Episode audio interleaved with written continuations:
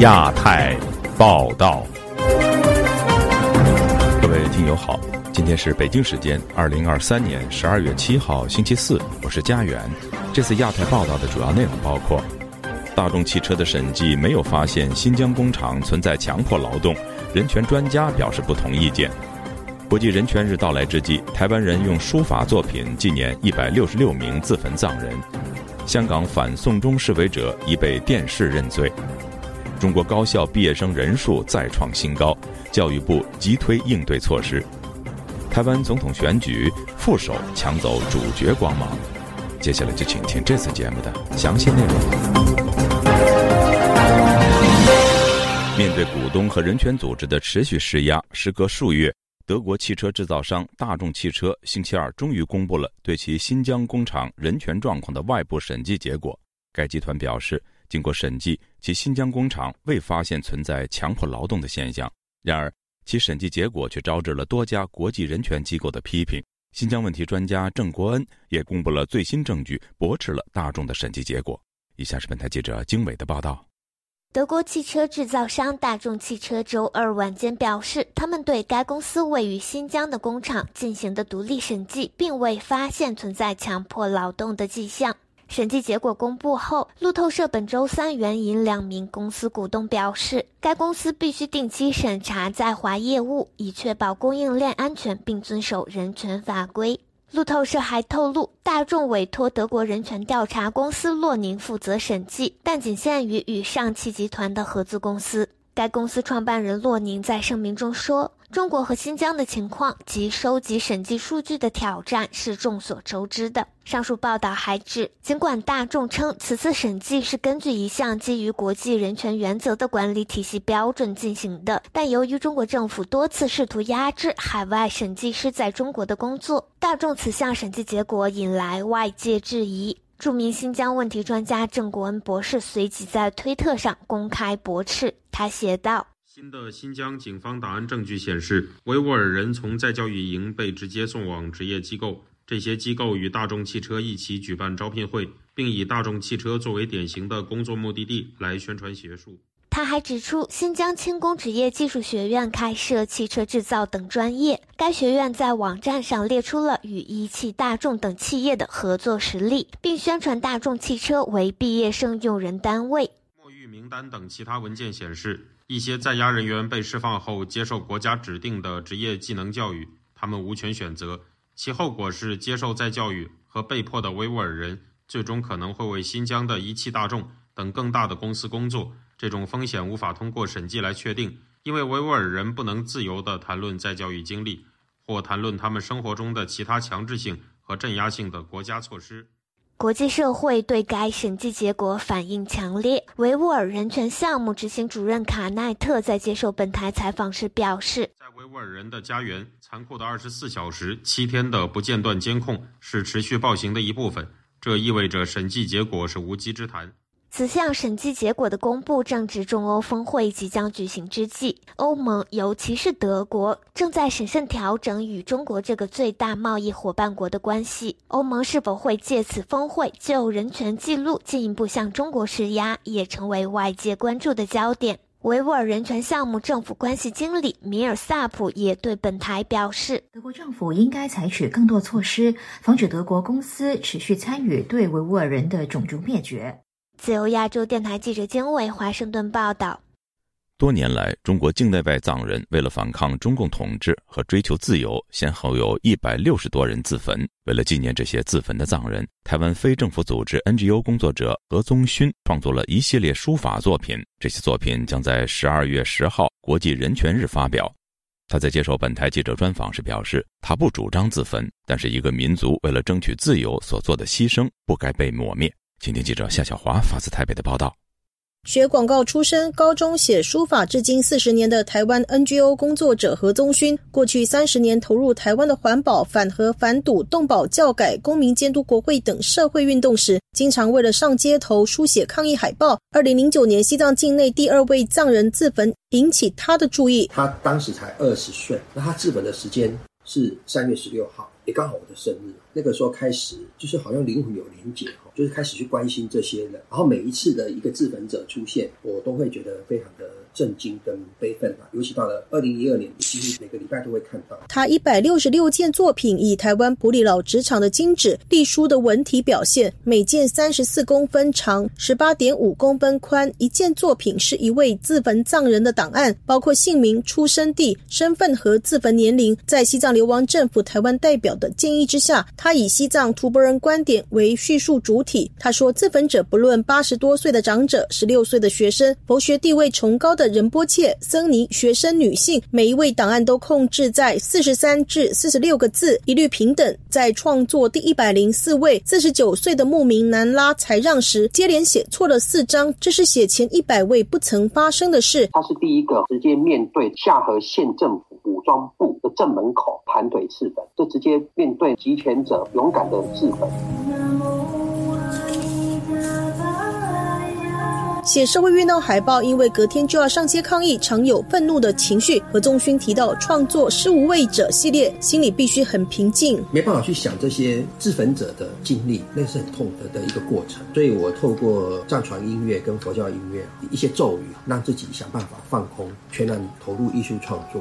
何宗勋另外谈到，写到第一百一十五位在寺院门口自焚的四川秋措妇人，情绪突然激动起来。我就是写他的，一直在，就是一直掉眼泪。我也不知道什么原因。我我下去读他的故事，我才清楚，原来他才二十岁，有一个三岁的小男孩。一个妈妈要抛弃自己的家庭，做出这么壮烈的牺牲，要有很大的勇气、跟毅力、跟决心。何宗勋提到，当他创作这一系列的书法时，别人会认为是不是在鼓励这件事情？但这些事情是事实的存在。他强调，从事社会运动者不主张自焚，但从事社会运动者到最后选择自焚，都是因为非常痛心疾首，非常无助。自焚是最后的抉择，最后的抉择。一个民主啊，可以在这么短短的十多年，有将近一百六十六位自焚，这是非常令人震惊的事情啊！你看台湾一个郑南龙自焚，我们国家就每年啊，到他的自焚那一天，为他有很多的纪念。达赖喇嘛以及藏人行政中央驻台代表格桑坚称接受自由亚洲电台采访说，自焚者喊出的口号或是留下的遗嘱都是西藏要自由，欢迎达赖喇嘛回归西藏，西藏宗教信仰语言文化要保护。格桑坚称强调，这些自焚者是西藏英烈，献出生命为了争取西藏的自由。如果有人将讨论自焚藏人的议题说成鼓励自焚，这是一种认知作战。最希望忘记他们，不要缅怀他们，不要纪念他们的是谁？是那个残暴的中共政权。格桑坚称，希望未来能够以境内首见的自焚日二月二十七号定为藏人自焚纪念日，永远不遗忘。自由亚洲电台记者谢小华台北报道。香港一名在二零一九年反送中运动中被警察开枪击伤，其后被判刑的示威者，近日被警方安排接受媒体专访，表达心路历程。有评论认为，这和中国当局强迫嫌疑人上电视认罪非常相似，估计和近日前香港众志成员周庭宣布弃保逃亡有关。详情，请听记者高峰的报道。二十二岁正在服刑的曾志健，近日成为香港无线电视国安法资讯节目《有法安国》最新一集的主角。节目中，曾志健并没有亮相，画面只看到他的背面。他形容自己最初只是上街支持，之后有人向他提供装备，参加非法集会成为惯性。因为当时。个氛围好似，因为当时的气氛好像越来越激烈，所以看到每个人都这样的做的时候，就越走越前了。二零一九年十月，当时就读中学的曾志健在街头示威，被警察近距离开枪射伤。二零二二年，有中间人游说曾志健弃保潜逃台湾，却在准备搭乘快艇时被捕。上月，曾志健因涉及暴动及潜逃两起事件，被法院判囚四十七个月。他在节目中表示，透过更新计划，自己学会了很多，学咗点样去管理自己嘅情绪嘅技巧，学会了管理情绪，做事前要想清楚，避免被人煽动和唆使，最后承担后果的都只有自己和家人。在日本东京大学就读的香港前区议员叶锦龙，在反送中运动期间曾因涉嫌袭警及刑事毁坏被捕。在他眼里，曾志健相当具代表性。我们通亲他是叫健仔，他是在呃反送中运动里面就是少数有真的被呃香港警察就是。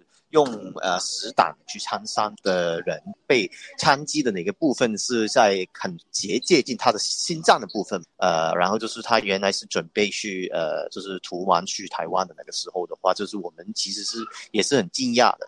关注事件的北京时评人季风说：“曾志健受访使他联想到中国大陆的强迫电视认罪，电视认罪都是这个条件，轻判。”他拿出来做勇武派的一个典型代表啊，按他那两个罪是性性质很严重的，对于当局来说，重判判个七年八年都应该没问题。当局的达到以舆论带舆论方向的呃这么一个效果，所谓的负能量把它扭纠正扭转到正能量这条路上来。季风相信，香港警方的安排和前香港众志成员周庭日前宣布弃保潜逃有关。如果死不悔改，像周庭那样，可能就会被严惩。那周庭是三号就就宣布不再回香港了嘛？这是他们有有预案的、有考虑的做的这个事儿。香港前区议员叶锦龙说：“港府一直宣称反送中运动是有外国势力干预的颜色革命。这次专访显然是为了自圆其说。一方面是威吓香港人，另外一方面就是完整他们自己的故事，把这一个故事跟呃香港的下一代啊，还有就是跟中国大陆的人去说这样子。所以就是要避免中国大陆会在民主化的道路上面，就是跟香港人走在一起。”自由亚洲电台记者高芬香港报道。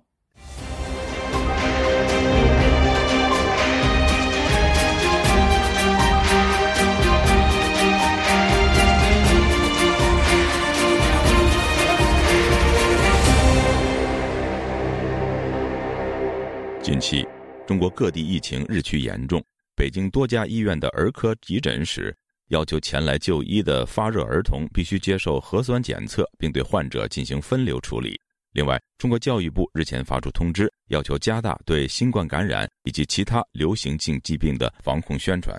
以下是记者古婷的报道：随着中国各地流行性疾病感染人数不断增加，尤其是儿童发烧或感染肺炎数量急剧上升。北京的医院急诊科率先对患者进行核酸检测。北京居民玉女士本周三接受自由亚洲电台采访时说：“她当天上午带孩子前往位于东四十条的解放军陆军总医院儿科就诊，被要求做核酸检测。”我今天上午带女儿去陆军总院看急诊，医生开了急诊单。分诊以后，必须要做核酸检测，看是否感染新冠肺炎。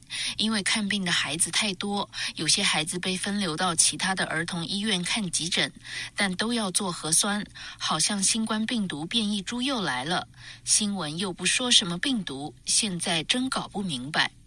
北京居民吴先生对本台说：“他也听说有些地方免费做核酸，但不清楚具体位置。我听说还是好像不收费，免费让你测，你就配合呗。现在像那个大的那个火车站、机场啊，这些好像也在检测。有的会议场所嘛，比如说六号开哈，他五号之前都要做核酸检测，都要拿着那个合格的那个报告以后才能进入会场。”在社交平台，有北京网民上传图片显示，十二月六日，北京举行二零二三年中国纺织工业联合会科学技术奖励大会，出席者需提前一天做核酸检测，凭检测阴性证明赴会。湖南邵阳一幼儿园负责人邵女士告诉本台，她所在的幼儿园百分之九十的儿童都在发烧，家长们把孩子接回家隔离。很多小朋友就全在幼儿园。班里面就是剩下三个小朋友来上课来上学，其余都是请假在家，都要搞一轮的了。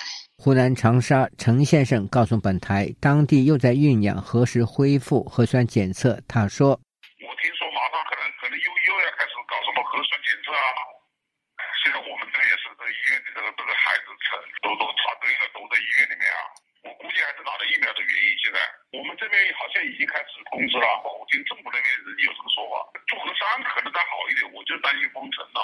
对于新一轮来势汹汹的肺炎和流感，中国教育部近日印发关于做好冬季学校流行性疾病控制工作的通知，提出六条要求，包括落实各项防控措施，落实中小学校、幼儿园晨午检制度、传染病疫情报告制度，以及多形式的新冠感染以及冬季流行性疾病防控宣传。在上述通知中，防控新冠感染最令人关注。北京居民赵女士对本台说：“他们非常担心再度发生新冠疫情，而眼下发生的传染病和新冠肺炎症状非常相似，甚至难以区分是新冠肺炎还是支原体肺炎。”他说：“现在就是多数的病况都是就是说支原体肺炎这块，多数是这个。听说的是说什么变异病株的这块，因为我我不是医生，所以具体的这块我就不了解。”自由亚洲电台记者古婷报道：中国明年高校毕业生人数再创新高，同比增加二十一万，使中国青年人的就业问题再度成为网民关注的焦点。教育部和人社部已经出台二十六项措施，提早为明年超过千万新增劳动人口的就业问题进行部署。但在中国经济下行的情况下，这些做法能够疏解困局吗？请听记者陈子飞的报道。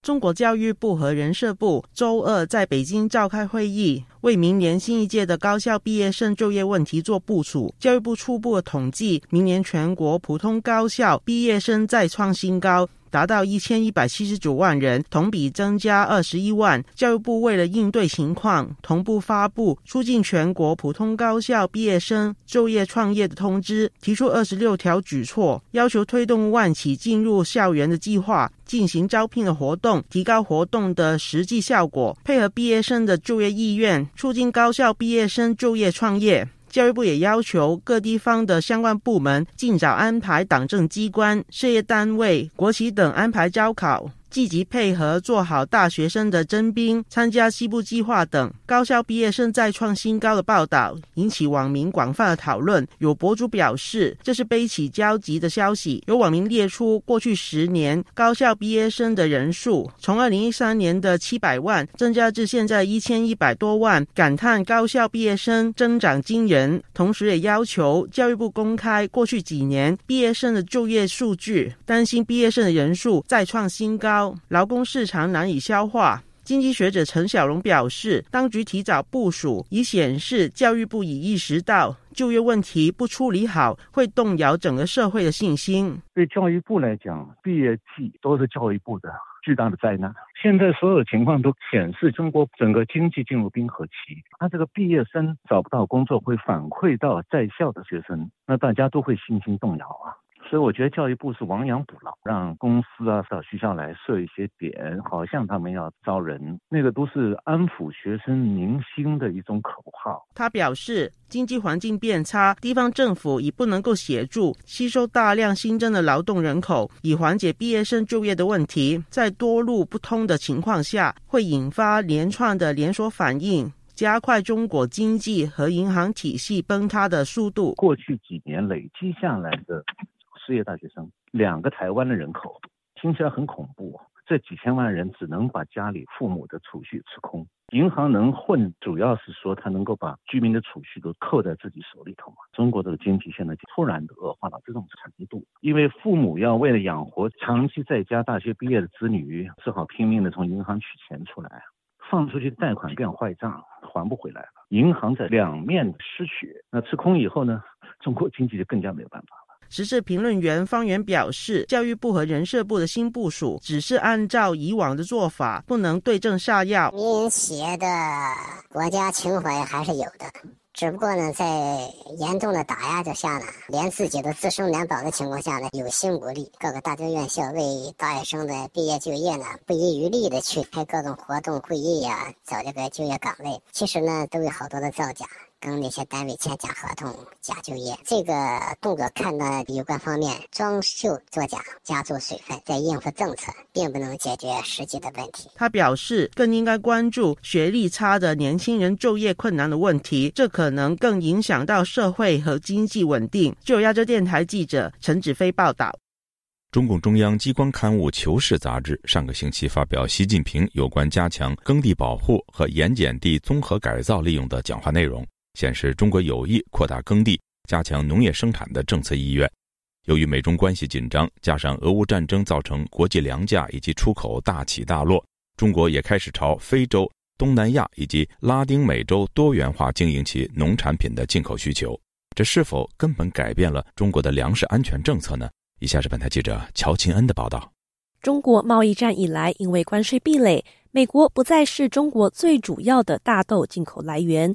根据路透社报道，二零二三年一至七月，中国大豆进口主要来自巴西，占比超过六成；美国则退居第二，占比大约三成。但在十一月七日及八日，中国却向美国紧急采购超过三百万吨的大豆，被外界解读是在拜习会前夕释出善意。有陆军预备役背景的美国农业部经济研究员费罗拉在本周三华盛顿智库战略与国际研究中心举办的座谈会上表示，中美两国在农业上有稳定的沟通渠道，但中国对外传递的信息难以解读，甚至有些混乱。不过，至少在可预见的未来，中美两国依旧会是相互竞争的状态。It is an ironic situation where the U.S. 讽刺的是，至少就经济来讲。粮食及农业把两个国家绑在一起，但北京决策圈对这样的处境不是很痛快，以致力于战略性的减少过度依赖美国。然而，至少短期内，我看不到中国达成自给自足的目标，也无法预期美中两国能就此互相合作。中国可耕地面积占世界大约百分之七，却能养活全球五分之一的人口。专家认为，随着中国人民的收入水平提高，饮食习惯逐渐多元，像是摄取更多动物性蛋白质等，不仅需要扩大进口，确保足够的粮食供给，也加大了国内农民的生产压力。而这和中国政府的粮食安全观有很大关系。总部位于北京的策委咨询公司农业分析师裴毅表示。Rather than talking about food security at the global level，与其从全球或家庭的需求出发，中国的粮食安全政策是以国家的层面入手，同时也非常关注谷物及油籽的供应。裴毅认为，中国今年与美国、加拿大及澳大利亚的贸易关系紧张，还有2019年非洲猪瘟导致中国大约一半的猪只死亡，再加上后来的新冠疫情，都让北京当局深陷危机意识。华盛顿智库战略与国际研究中心全球粮食安全项目主任威尔士认为，中国人民的饮食习惯基于其人口总数之大，任何一丁点儿的改变都将形塑全球的贸易局势。他以榴莲为例。近一年，越南成为继泰国之后第二个获得中国鲜食榴莲准入的国家。大家也知道其中的风险。一旦中国人民对榴莲的喜爱度降低，越南农民将难以经得住打击。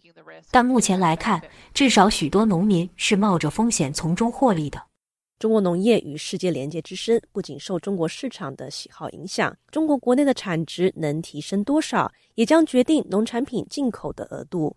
俄亥俄州立大学粮食农业及环境科学教授曼索表示，中国基于粮食安全及消灭贫穷两个目标，增产及减损是北京当局关注的重点之一。曼索说，相比美国每个农场平均有四百英亩，中国仅一点六英亩。但如果中国农民把其三分之一的耕地规划为温室，就能增加大约五倍的收入，并把高价值的蔬果出口到其他国家。而在减损方面，与其推广餐饮减少浪费，更新生产模式或许会更有效率。How farmers will just spread their grain out on the road？中国农民会把谷物倒在路边晒干，损失极大，是很过时的风干管理及储存方式。以上是本台记者乔庆根的报道。台湾的总统选举确定为三强鼎立，三位副手似乎比主角更强劲。民进党的萧美琴从台湾的驻美代表转任赖清德的搭档，国民党的赵少康过去在政坛被认为是政治金童，又经营着媒体，口才一流。而民众党的吴新盈出身金融世家，但仍是政坛新手，披上战袍后，国籍、财产申报无一不成为话题。详情，请听本台记者黄春梅发自台北的报道。在台湾参选总统、副总统必须申报个人财产。根据中央选举委员会公告，民进党副总统参选人萧美琴在新北市有一笔土地、七笔建物，存款新台币一千五百四十七万元。国民党副总统参选人赵少康。在台北市、新北市一共持有三笔土地以及十二笔建物，存款将近八千万元，股票总额也有三千三百万元左右。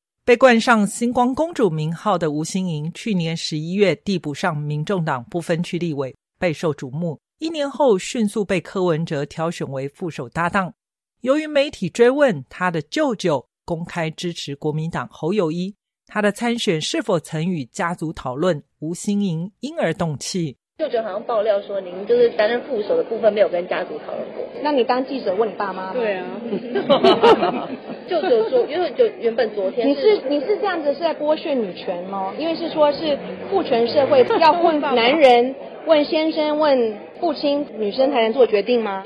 除了吴新莹一度卷入国籍争议外，同样的肖美琪因为她的母亲为美国人，遭对手质疑国籍不符。多次投身选举的肖美琴回应相关问题，驾轻就熟，强调从来没有放弃中华民国国籍，所以也没有回复的问题。他早已获得中华民国身份证。竞选总部呃一直在催促我回来参选的之前，我就请他们说，是不是要把我的身份全部都查清楚？只要有问题哦，你们就赶快找别人了。那嗯，这个他们从头到尾全部都查得很清楚。国民党的侯友谊副手搭档赵少康是八零年代台湾知名的政治金童。在李登辉时期，外省籍的赵少康带领党内少壮派成立次团体新国民党连线，最后出走另立新党。赵少康在一九九四年参选台北市长，败给当时民进党的政治明星陈水扁，淡出政坛，但也活跃在媒体主持政论节目。二零二一年又重回政坛，登高一呼成立战斗蓝，超过七十名蓝营民意代表加入，深具号召力。日前，赵少康一席侯友谊曾愿意把总统权责让给他参与，引起对手赖清德强烈批判。赵少康更是骇人听闻啊！他竟然是副总统要取代总统，我们也不能够这么明目张胆的让侯友谊沦为傀儡。我非常有自信，赵少康非常有能力，彼此并肩作战，强加强就变成强强联盟。是我真的心里是为知己者死。我既然侯友谊兄能够这样这个邀我一起来选举，我跟各位讲，两肋插刀。淡江大学荣誉教授赵春山对本台表示，三个副手在选举都有其特殊功能。肖美琴对美国方面可以给赖清德加分，因为美国对赖清德的台独主张是有疑虑。吴新颖有财团背景，多少能给柯文哲帮忙，虽然他否认。侯友谊因个人魅力不够。赵少康口才好，魅力十足，有互补加分的效果。自由亚洲电台记者黄春梅台北报道。听众朋友，接下来我们再关注几条其他方面的消息。据台湾中央社六号报道，台湾人工智能实验室本周三发布报告指出，在台湾总统大选所谓蓝白合破局后，上个星期台湾的各大社群平台都出现大量假账号，进行所谓认知作战。试图提高国民党候选人侯康培的声量，并攻击民进党和民众党的总统候选人。据美联社星期三报道，国际知名评级机构穆迪将香港的信用评级从稳定下调至负面。在此前一天，穆迪才对中国的信用评级做出了相同的调整。穆迪指出，下修香港信用评级的主要原因是因为该地区的金融前景与中国的信用状况紧密相连。他整体的评估了香港与大陆地区的政治制度、经济以及金融互动。美联社星期三引述知情人士指出，意大利已经决定退出中国的一带一路倡议。这项倡议原先在四年前被时任意大利总理孔特签署。意大利是七国集团中唯一加入一带一路的国家。报道提到，罗马当局在三天前将这项取消决定告知了北京，但是两国迄今尚未就此对外发布正式声明。如果意大利没有在今年年底前退出相关协议，双方的协议将会在二零二四年三月自动续签。综合国际媒体报道，中国外长王毅与美国国务卿布林肯六号举行了通话。在通话中，两位外长一致认为，建立健康、稳定及永续的美中关系至关重要。同时，两个人也针对如何缓和哈以战争进行了讨论。听众朋友，这次的亚太报道播送完了，谢谢收听，再会。